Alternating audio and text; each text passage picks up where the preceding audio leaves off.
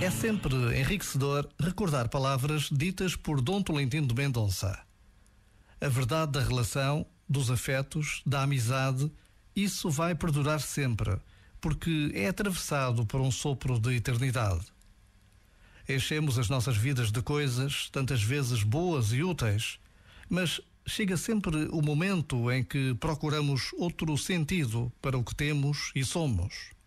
Por vezes, Basta a pausa de um minuto para intuirmos a importância decisiva da relação, dos afetos e da amizade nas nossas vidas. São verdadeiras evidências de eternidade. Já agora, vale a pena pensar nisto. Este momento está disponível em podcast no site e na app.